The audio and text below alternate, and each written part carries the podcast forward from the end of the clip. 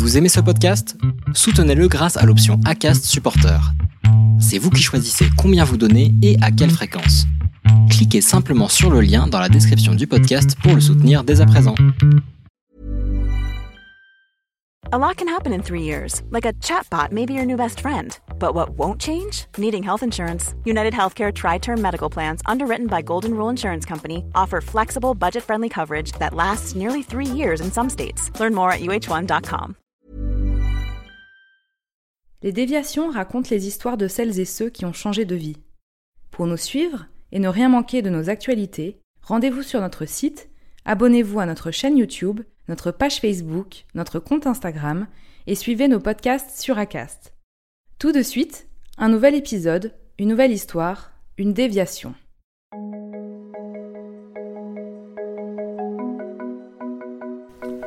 Bienvenue dans le deuxième épisode de cette série, le travail un peu, beaucoup, à la folie, pas du tout. Dans le premier épisode, nous avons entendu ceux pour qui le travail est essentiel, dans ce deuxième épisode, à l'inverse, nous allons entendre ceux qui ont arrêté de travailler par choix et qui dénoncent le système actuel. Il y aura aussi un éclairage sur le revenu inconditionnel et ce qu'il implique comme changement dans le monde du travail. N'oubliez pas que vous pouvez retrouver toutes ces thématiques autour du travail et plus globalement sur la quête de sens et le changement de vie dans le magazine des déviations qui sort en décembre. Un cadeau idéal pour vous ou vos proches. Je me suis dit, en fait, c'est ridicule, je suis en train d'essayer de me mettre dans un système salarial que je dénonce tous les jours. Quoi. Et donc je me suis dit, bah, ça peut peut-être valoir le coup de dire, un peu par provocation, mais aussi pour interpeller, que j'ai pris ma retraite.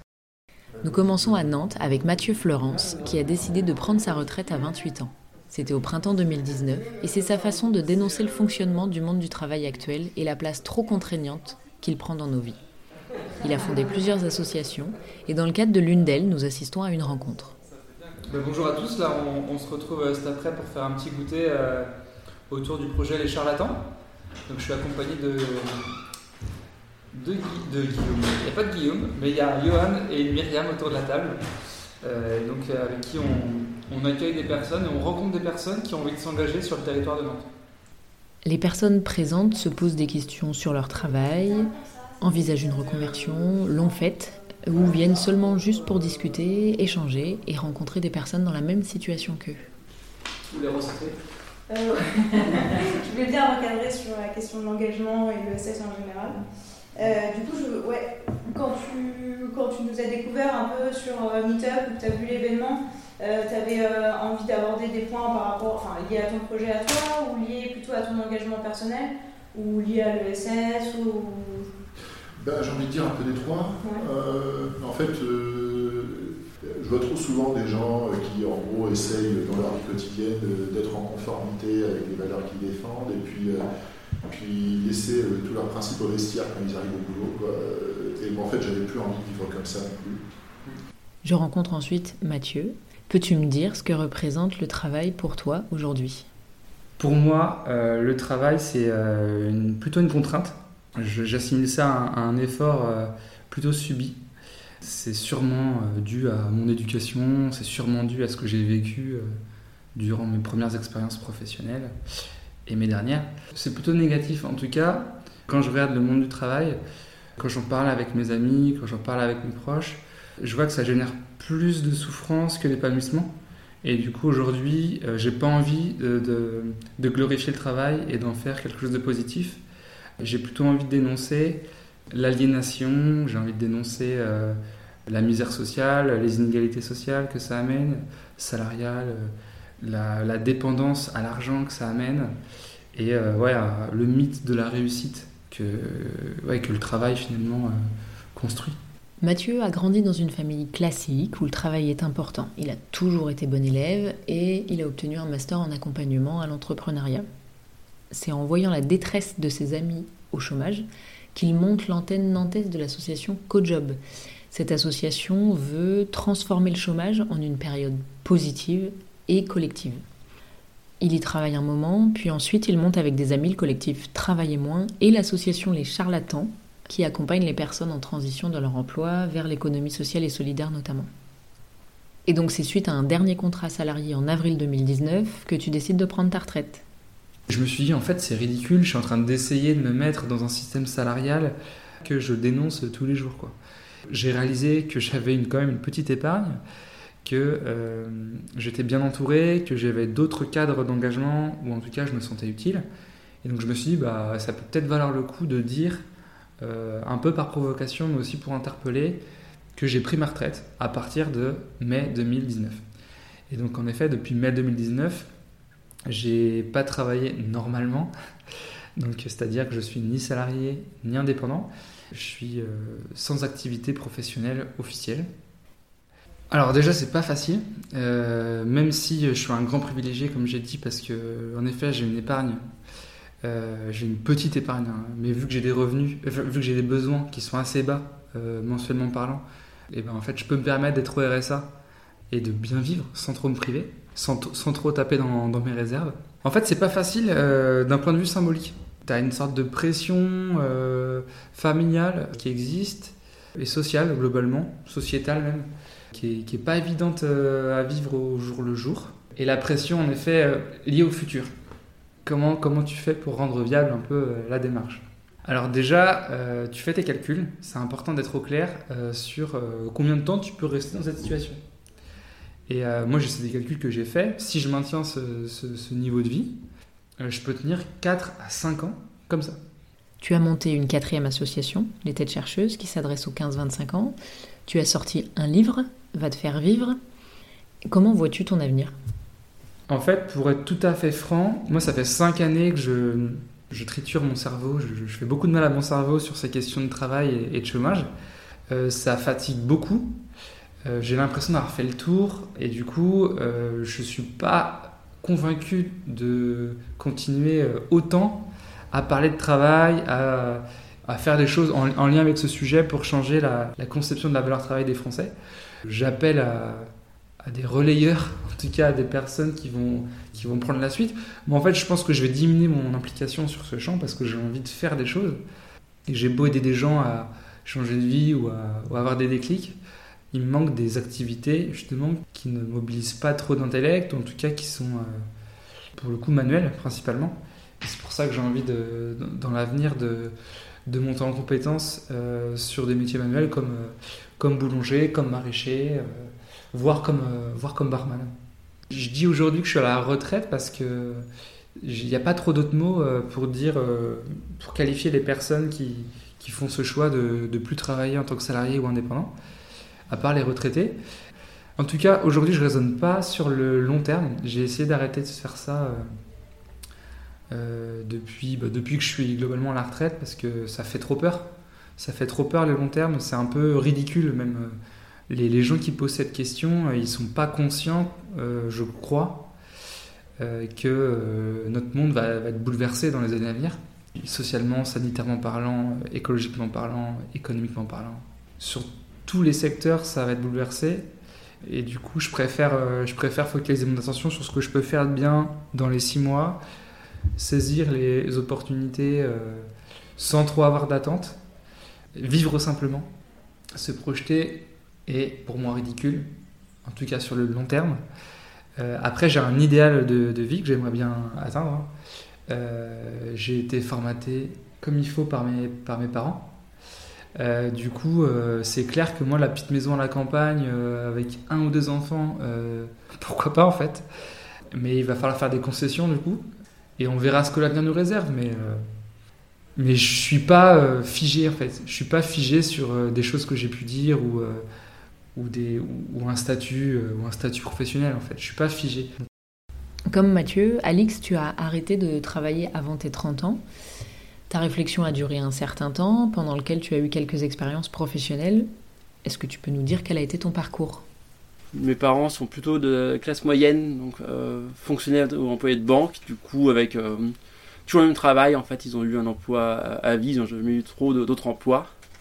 Un emploi qui leur convenait pas forcément, mais qu'ils faisaient quand même parce qu'il n'y a pas de choix, il faut bien travailler pour vivre. Moi, j'ai fait des études, du coup, j'ai fait un DUT, puis une licence pro, puis un master dans le transport et la logistique. Et puis, au fil du temps que j'ai fait ce master, je me suis rendu compte que, et l'expérience de stage et autres, que travailler 35 heures par semaine, ça allait pas trop le faire. Du coup, j'ai expérimenté au maximum du travail à mi-temps, jusqu'à euh, me dire que même en fait j'avais plus assez de temps pour le travail à mi-temps dans ma, dans ma vie, et que je trouvais plus forcément le sens pour ça.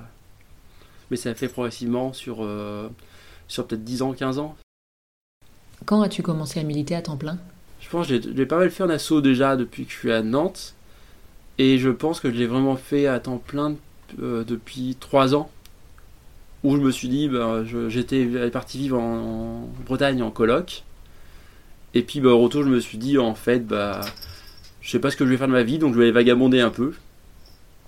Et puis sur mon chemin, j'ai croisé du coup la lutte du surf park euh, dans le pays de Ré.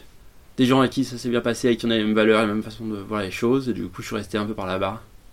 Et puis bah, finalement, quand on croise des gens de temps, bah, on croise d'autres gens, et puis du coup, on croise plein d'idées, de choses différentes.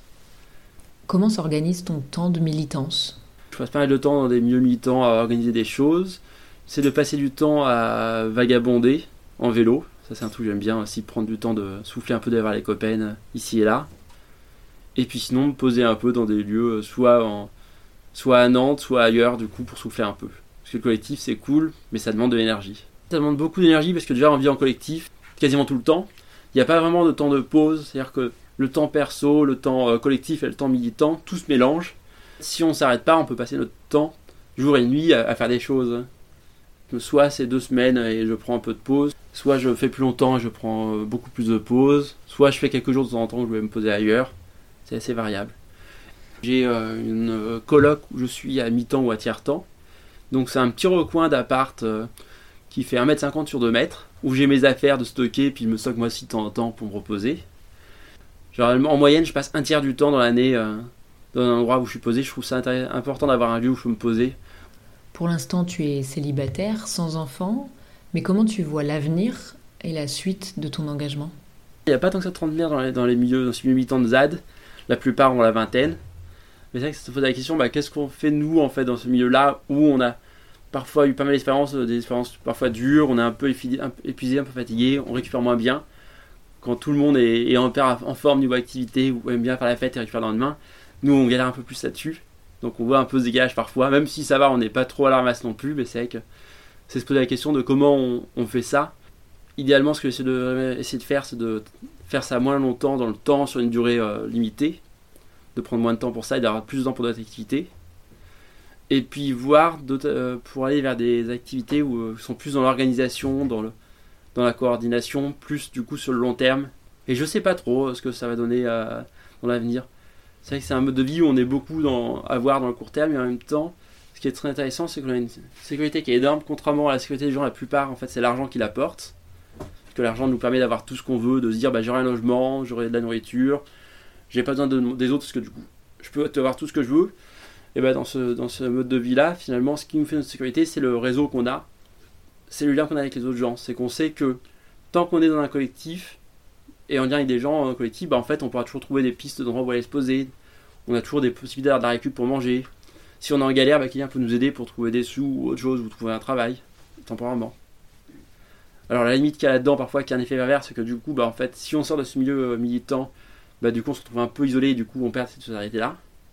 Du coup, c'est un peu une réflexion de comment on crée cette solidarité interpersonnelle au-delà de lutte, de se dire que ces militants, c'est pas que des collègues militants, c'est aussi des amis et que du coup, même si on arrête d'être militant, bah, en fait, on restera en lien avec ces personnes-là. Qu'est-ce que tu changerais aujourd'hui dans le monde du travail et dans la société? Ce que je revendique, je pense, c'est l'abolition du travail marchand. Le travail, on en a toujours besoin enfin, de travailler, même si je préfère le terme ouvrage. Mais je pense que ce qui est problématique, c'est plus le fait que le travail soit une monnaie d'échange et une condition pour vivre. En tant qu'anarchiste, la vision que j'ai, c'est plus une vision collective où on s'organise collectivement un peu la façon de la bourse du travail, par exemple, il y avait une époque où en gros on se réunit en, communauté, en collectif, et on s'organise collectivement pour voir comment on remplit le, travail qu'on a. Et ce qui est intéressant, je trouve, si on s'organise tous pour faire les tâches qu'on a à faire, bah, ça permettra en fait d'éliminer tous les tout ce qui est travail un peu pourri, enfin il sera réparti. Plus que le travail, c'est plus la marchandisation qui est quelque chose que je critique au final. Tout passe par un rapport marchand, qui du coup réduit, limite les rapports humains, parce que du coup quand on a de l'argent, bon, on n'a pas besoin des autres, c'est ce qui a fait que les solidarités paysannes et ouvrières ont disparu petit à petit. C'est que les gens, bah, quand ils voulaient avoir quelque chose, euh, bah, ils avaient juste à aller chercher une machine. Bah, le tracteur notamment a fait ça, le tracteur finalement les agriculteurs pour faire leur culture, bah, ils avaient juste besoin d'un tracteur, ils n'avaient plus besoin d'aller voir leurs voisins. Du coup, c'est que sans argent, bah, on, doit, on revient à des solidarités, à de l'entraide, beaucoup plus. Alors pour l'instant, c'est quelque chose qui peut être euh, paraître pour d'utopie, mais c'est qui qui se fait malgré tout euh, bah, beaucoup plus qu'on le pense, notamment entre amis en fait, c'est ce qui se passe déjà.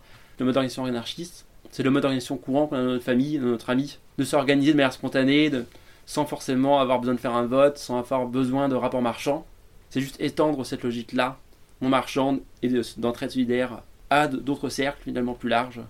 Qu'est-ce que tu réponds à ceux qui te disent que tu profites du système et notamment du RSA Tout le monde profite de, de, l'organisation collective aussi, de, notamment du fait que des militants, militantes aient euh, lutté pour des droits sociaux, s'il y a eu la, s'il y a eu euh, la, retraite, s'il y a eu la sécu, s'il y a eu les congés payés, bah c'est parce que des gens ont lutté pour les, pour les avoir, les congés payés pareil, et que ces gens-là, bah, en fait, ont passé plus de leur temps à lutter, du coup, bah, n'ont pas eu d'activité salariale, en fait. Lutter, c'est pas que, c'est pas que un truc, une activité qui nous fait plaisir, c'est aussi qu'on n'a pas forcément le choix. Il faut bien que les gens le fassent, parce que sinon notre société, bah, clairement, serait clairement différente, serait peut-être plus autoritaire, il y aurait peut-être beaucoup plus de projets pourris qui se feraient. On a une utilité sociale qui est quand même là, ça serait bien aussi que d'autres gens bah, arrêtent de profiter de ces luttes-là et ils participent s'ils veulent à, leur échelle. C'est pas forcément obligé de participer à temps plein, mais c'est vrai que s'il y a plus de monde dans, dans nos luttes, ça fait des luttes plus puissantes. Alix et Mathieu perçoivent tous les deux le RSA et l'assument complètement. Pour eux, c'est une sorte de revenu de base qui finance leurs activités socialement utiles. Baptiste Milondo enseigne l'économie et la philosophie politique et défend aussi le revenu de base qu'il appelle lui revenu inconditionnel. Il est l'auteur de nombreux livres sur le sujet et il a notamment traduit et préfacé le livre de David Frein, Le refus du travail. Dans ce livre, David Frein définit trois profils de personnes qui s'arrêtent de travailler. David Frein, c'est un sociologue. Il fait euh, plusieurs entretiens avec plusieurs personnes euh, qui, en Angleterre, ont arrêté de travailler ou ont remis en cause de manière radicale leur rapport au, travail, je devrais dire à l'emploi. Euh, effectivement, il y a plusieurs profils qu'on retrouve dans son livre. Alors, euh, il y a ceux qui ont beaucoup travaillé par le passé. C'est le cas notamment d'une d'une avocate, si ma mémoire est bonne, qui est très très bien payée dans un cabinet d'avocats et qui décide de changer complètement de voie pour devenir, dans un premier temps, instit à temps partiel, à mi-temps, à la campagne. Donc elle quitte Londres et elle va s'installer euh, dans une petite ville, voire un village, où elle consacre très peu de temps à, son emploi pour pouvoir avoir du temps libéré et ça donner à d'autres euh, d'autres activités. Après, il y a euh, un couple de jeunes très attachants qui viennent de finir leurs études et qui se disent que l'emploi c'est pas fait pour eux. Enfin, je dirais le salariat. Ils décident de pas mettre les, pieds dedans. et c'est difficile. Et puis il y a aussi ceux qui ont été brisés par l'emploi. Alors il y a notamment le cas d'un travailleur social qui, euh, qui trouve plus de sens à son euh, à son boulot, à son emploi, parce que il dit il y a de plus en plus de tâches administratives. On, on peut plus faire euh, ce pourquoi on est fait, on est formé. Le contact avec euh, les personnes qui, euh, qui sont qui sont censées aider. on voit que lui il est brisé. Clairement, c'est pas un choix de refuser l'emploi, c'est juste il ne peut plus retourner retourner dans l'emploi. Donc il y a différentes trajectoire comme ça. Ce que montre surtout euh, David Frein, c'est que donc ce choix n'est pas forcément un, véritable choix, ça peut être aussi le, le fruit d'une contrainte, mais il y a toujours une sanction, une multiple sanction qui tombe sur les personnes qui refusent l'emploi d'une manière ou d'une autre, parce que dans une société là, enfin que je qualifie de société laborieuse, c'est-à-dire tournée vers l'emploi, tournée vers le labeur, euh, enfin qui valorise le labeur, euh, dans une société laborieuse, ceux qui refusent, ceux qui ne rentrent pas dans le rang, sont sanctionnés. Alors sont sanctionnés économiquement, sanctions euh, sociales et symboliques aussi. Alors il y a tout un passage dans tout un chapitre, même qui est consacré dans le livre, le refus du travail, à la question tu fais quoi dans la vie? Et où chacun dit à quel point c'est une, une question qui les angoisse parce que quand on n'a pas d'emploi, on fait rien qui est reconnu par la société. Donc en, gros, bah on fait rien. Tu fais quoi dans la vie? Tu fais rien. Alors qu'ils sont tous persuadés, convaincus qu'ils font des tas de trucs qui sont utiles, en tout cas qui ont du sens pour eux, mais c'est pas reconnu. Et notamment le jugement familial qui compte euh, beaucoup. Voilà pour les deux jeunes en l'occurrence, euh, ils font un choix de vie qui est pas du tout euh, compris et suivi par leurs parents par leurs proches. donc c'est assez, euh, assez difficile. En termes de sanctions symboliques, c'est très, très, très. Comme l'historien Didier Terrier dans le premier épisode, euh, Baptiste Milondo définit le travail par rapport à la contrainte et à la pénibilité. Il reprend aussi la définition de Boris Vian qui dit Le travail, c'est tout ce qu'on ne peut pas arrêter de faire quand on a envie d'arrêter de le faire. Mais il ajoute autre chose. Et puis il y a une autre définition du, euh, du travail qui va s'appuyer plutôt sur la question de l'utilité sociale, de la contribution à l'enrichissement collectif de la production de valeur, en quelque sorte, reconnue par la, société. Et donc c'est euh, cette définition du travail qui va être utilisée pour pouvoir disqualifier les chômeurs. vous ne contribuez pas à l'utilité sociale puisque vous n'avez pas d'emploi. Et là, on assimile du coup emploi et utilité sociale, et tout ce qui n'est pas dans l'emploi, du coup, va être exclu du champ de la valeur. Derrière la valeur travail, donc il y a la valorisation d'une activité qui est présentée comme épanouissante, une activité productive qui est présentée comme euh, épanouissante, alors que, personnel, ma conviction, c'est que pour la plupart des gens aujourd'hui, l'emploi est plutôt une activité pénible. Et en même temps, on nous vend le côté euh, utilité sociale, et là aussi, on voit que de plus en plus, il y a une perte de sens dans l'emploi. On nous dit c'est dans l'emploi qu'on est utile, et on a une conviction qu'on peut être bien plus utile hors de l'emploi ou en faisant autre chose. Euh, donc on a, on vraiment ce, cette, deux dimensions du mensonge de la valeur travail. Vous allez vous épanouir, en fait, on se fait chier au boulot, et vous allez être utile, et ça c'est de moins en moins sûr. Surtout dans une société de surproduction et de surconsommation, on voit bien que ça n'a pas de sens de continuer à produire autant, à bosser autant. En quoi c'est un problème que la société soit centrée sur le travail? Déjà, c'est un problème parce qu'on a un double travail aujourd'hui dans notre société, qui est le travail de producteur et le travail de, consommateur. Ce qui fait que quand on parle de temps euh, libre, donc il faudrait parler techniquement de temps libéré, par libéré, euh, il faut entendre libéré de la production et de la consommation. On a ce double travail qui nous a imposé et c'est euh, par ce double travail qu'on va être reconnu au sein de la société. Donc reconnu parce qu'on est producteur, on a cette casquette de producteur, on a un emploi est reconnu ensuite parce que on a accès à la consommation et c'est par la consommation aussi qu'on va pouvoir donner à, voir aux autres qui on est. Si on refuse l'emploi, donc on a euh, forcément une baisse de revenus et donc on n'a plus accès à la consommation au même titre que les autres membres de la société. Donc on est disqualifié des deux côtés, à la fois comme producteur et comme consommateur. Donc c'est ça qui est compliqué à vivre notamment. Et donc l'une des solutions, ce serait le revenu inconditionnel. À titre personnel, je défends le revenu inconditionnel dans une perspective décroissante. Donc l'objectif, c'est pas faire en sorte qu'on puisse consommer abondamment, même si on n'a pas d'emploi. L'objectif, c'est pas ça. L'objectif, c'est euh, véritablement questionner la société laborieuse dans ses fondements et dans ses objectifs. Donc euh, il ne s'agit pas simplement de permettre euh, aux personnes qui sont sans emploi, par choix ou par défaut, de participer avec les autres au fonctionnement de la société de consommation. Et l'objectif, c'est se questionner sur le sens de tout ça, est-ce que c'est bien pertinent de continuer à produire autant, à bosser autant euh, dans une société aussi riche euh, que la nôtre, enfin je dirais riche à l'excès. Est-ce que c'est pertinent aussi de consommer euh, comme on le fait pour euh, écluser toute notre surproduction? Pour le, redéfinir un peu dans le détail, donc il s'agit effectivement d'un revenu inconditionnel, c'est-à-dire que est, il est versé sans condition et sans contrepartie. Il y a des doubles inconditionnalités, donc c'est important, donc sans condition effectivement de revenu, sans condition d'activité, sans condition de d'emploi ou d'absence d'emploi, sans condition d'âge, sans condition de situation familiale, etc. Donc c'est versé à titre euh, individuel et sans contrepartie. Ça veut dire que on va pas tomber dans euh, les différentes dérives de la société laborieuse. Donc pas d'obligation de rechercher activement un emploi, pas d'obligation de euh, de se retirer du marché du travail, pas d'obligation de réaliser un travail d'intérêt général, euh, et puis un autre point qui est important, c'est que son montant doit être suffisant pour qu'il soit véritablement émancipateur. Il faut qu'il soit suffisant. Donc sachant qu'il y a plein de variantes possibles du, euh, du revenu inconditionnel, il y a des variantes très libérales et puis il y a des variantes euh, de gauche, donc que je qualifierais d'émancipatrices. Un des critères qui permet de faire le tri dans tout ça, c'est notamment le montant qui va être proposé. Donc moi je dis ce, ce montant doit être suffisant et par suffisant j'entends toujours trois choses.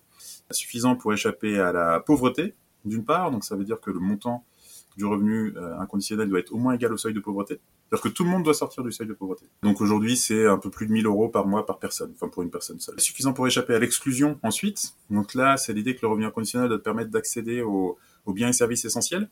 Donc entendu comme biens et services essentiels à la participation active à la société. Euh, le raisonnement, c'est que dans une société comme la nôtre, si on veut pouvoir être considéré comme un père par les autres, euh, il faut aussi partager, enfin, il faut pouvoir accéder à certains biens et services, il faut pouvoir communiquer, il faut pouvoir se former, il faut pouvoir euh, se cultiver, etc. Il, faut, y a des tas de biens et services auxquels il faut accéder euh, impérativement. Et puis le troisième critère du suffisant, c'est suffisant pour échapper à à l'exploitation. Donc ça, ça veut dire que on doit pouvoir durablement refuser un emploi parce qu'on estime que les conditions d'embauche sont pas satisfaisantes, que les conditions de rémunération sont pas satisfaisantes, parce que le boulot lui-même n'a pas suffisamment de sens. On doit pouvoir dire bah non, je le ferai pas, et je le ferai pas aussi longtemps que je voudrais. Donc c'est ça, c'est les, les, les, les, trois critères du suffisant. Et donc là, entre la double inconditionnalité et le critère du, du, du suffisant, on a quand même une, une, bonne ébauche de ce que peut être un, un revenu inconditionnel émancipateur. Et c'est parce qu'il est suffisant et doublement inconditionnel qu'il permet donc de euh, légitimer un refus du travail. Donc ça donne la possibilité de se dire, en fait, il y a plein d'autres activités qui mériteraient d'être réalisées y compris hors de l'emploi et hors du, euh, du salariat. Le fondement que j'utilise pour défendre le revenu inconditionnel, c'est la reconnaissance de la contribution de tous à l'enrichissement collectif. Donc c'est bien dire, à chacun de nous, quelles que soient nos activités, nous contribuons d'une manière ou d'une autre à l'enrichissement collectif et à ce titre-là, nous avons droit à une part du gâteau que nous produisons collectivement. Une part suffisante pour nous permettre de continuer à contribuer à la production de ce gâteau dans de bonnes conditions. Et donc c'est en cela que ça rebat un peu les cartes sur la définition du travail, parce que ça permet d'élargir cette définition du travail entendue comme contribution à l'enrichissement collectif, utilité sociale, etc., hors de l'emploi. Donc ça permet de reconnaître les chômeurs, alors non pas comme des assistés, des parasites, etc., mais comme des personnes qui sont tout à fait utiles à la société, qui participent au même titre que les autres à la production du gâteau. Forcément, je vais dire, s'il y a un revenu inconditionnel, plus personne ne voudra travailler, et qui va faire les tâches pénibles Déjà, sur, ce premier réflexe qui consiste à dire mais plus personne voudra, voudra bosser, en fait, ça nous amène à remettre en cause, là aussi de manière assez radicale, nos objectifs collectifs en matière sociale, notamment en, en matière de, de lutte contre le chômage et de création d'emplois. À partir du moment où on se dit si on est libéré de la contrainte à l'emploi, tout le monde va sauter sur cette occasion pour quitter effectivement l'emploi, alors notre objectif collectivement, ça ne doit pas être de créer de l'emploi. Notre objectif collectivement, ça doit être de faire reculer l'emploi le plus possible. Concrètement, ça veut dire détruire des emplois. La question qu'on va se poser, c'est pas comment est-ce qu'on peut produire le plus possible, mais comment est-ce qu'on peut ménager au mieux notre peine. Donc on change complètement d'objectif. C'est pour ça que je dis, je le défends dans une perspective décroissante. Pour moi, ça permet, euh, je dis souvent, il faut passer la société, notre société, au révélateur du revenu inconditionnel. Une fois qu'on a un revenu inconditionnel en tête, en tête on s'aperçoit qu'il y a plein de choses qu'on va remettre en cause dans notre société. Et la première chose qu'on met en cause, c'est le travail. C'est la place du travail dans la société et dans nos vies. Si on a la possibilité de s'en passer durablement, est-ce qu'on tente le coup? Donc déjà, faisons en sorte de bosser collectivement le moins possible. Faisons reculer le volume d'heures travaillées au sein de notre, notre société. Ceci dit, parmi les activités qui sont réalisées euh, aujourd'hui, donc on pourrait faire euh, le tri, se dire bah, certaines finalement euh, valent moins que notre temps libre, mais certaines sont vraiment indispensables. Et parmi les tâches qui sont indispensables, bah, il peut y avoir des tâches, des tâches pénibles. Donc la question qui se pose, c'est comment réaliser toutes ces, toutes ces tâches pénibles. Donc la question qu'on devrait se poser, c'est toujours quel est le degré de pénibilité que je suis en droit d'exiger des autres? Et en fait, bah, il me semble que le degré de pénibilité qu'on est en droit d'exiger des autres, il est plutôt faible. Donc le premier réflexe qu'on doit avoir en matière d'activité pénible, c'est se passer autant que possible, ne pas avoir recours à des activités pénibles réalisées par les autres. Ça change quand même radicalement notre vie. À partir du moment où effectivement on se dit qu'on n'a pas des esclaves à disposition, alors euh, esclaves salariés, mais on n'a pas des esclaves à disposition pour réaliser toutes les tâches qu'on n'a pas envie de faire, on se passe effectivement de, de, pas mal de choses. Alors un exemple que je prends souvent, c'est tous les livreurs à vélo. Je fais le pari que si on met en place un revenu inconditionnel, il y aurait plus grand monde pour pédaler et amener des plats euh, préparés un peu partout euh, à travers les, euh, les, villes, quel que soit le temps, l'heure, etc. Sans doute qu'il faut arrêter, en fait. Que revenu inconditionnel ou pas, sans doute qu'il faut arrêter d'exiger ce degré de pénibilité de, la part des autres. Ensuite, une fois qu'on s'est passé autant que possible, il reste quand même des activités qu'il faut réaliser. Et donc là, le deuxième réflexe, c'est faire soi-même. Arrêter de déléguer, faire soi-même, faire avec les autres, faire pour les autres dans une logique d'entraide, mais pas dans une logique d'exploitation. Donc euh, autant que possible, faire preuve d'autonomie dans la gestion des activités euh, pénibles. Si on n'a toujours pas réussi à, gérer toutes les tâches pénibles comme ça, alors on peut le faire dans, une dans le cadre d'une activité salariée, mais en partageant les tâches. Donc plutôt qu'avoir une logique de division du travail, comme c'est le cas dans la plupart des entreprises, ayons une logique de partage des tâches. Faisons en sorte que, euh, au cours d'une même journée, d'une même semaine, du même mois, on puisse faire une multitude de tâches, certaines ingrates et d'autres beaucoup plus euh, gratifiantes. Si tout ça n'a pas marché, il y a la question de la valorisation.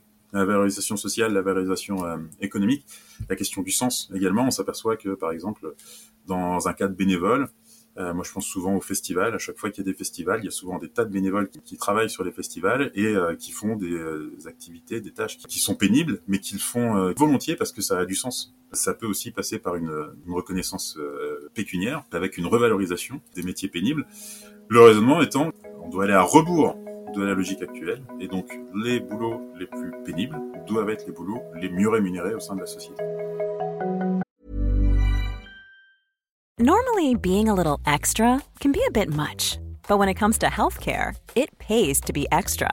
And United Healthcare makes it easy with Health Protector Guard fixed indemnity insurance plans. Underwritten by Golden Rule Insurance Company, they supplement your primary plan, helping you manage out of pocket costs without the usual requirements and restrictions like deductibles and enrollment periods. So when it comes to covering your medical bills, you can feel good about being a little extra. Visit uh1.com to find the Health Protector Guard plan for you.